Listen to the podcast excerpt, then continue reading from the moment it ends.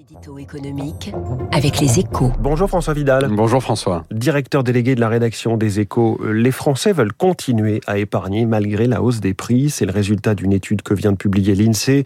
Un choix qui a de quoi surprendre, François, alors que l'inflation a pour effet de grignoter le rendement de leurs économies. Oui, c'est d'autant plus étonnant hein, que le badland des ménages est déjà bien rempli. À la fin de l'année dernière, il s'élevait à plus de 165 milliards d'euros, soit une hausse de près de 50% pendant les deux années de pandémie. On pouvait donc s'attendre à ce que les Français puissent dans ces réserves pour amortir le choc d'une hausse des prix qui a frôlé les 5% sur un an en avril.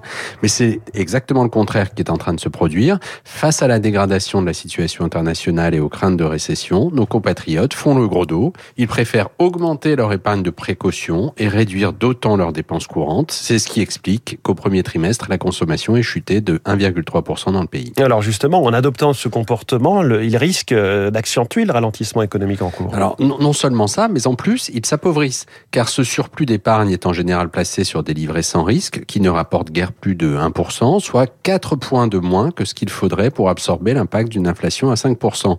Le risque est donc grand qu'un cercle vicieux s'installe, dans lequel le faible rendement des placements incite les ménages à mettre toujours plus de côté en prévision des jours plus difficiles. C'est exactement ce qui s'était passé pendant la vague d'inflation des années 60-70. À l'époque, le taux d'épargne était passé sur la période de 15 à 20% dans le pays. Pour casser l'inflation et inverser la tendance, il avait alors fallu une forte hausse des taux d'intérêt et une récession.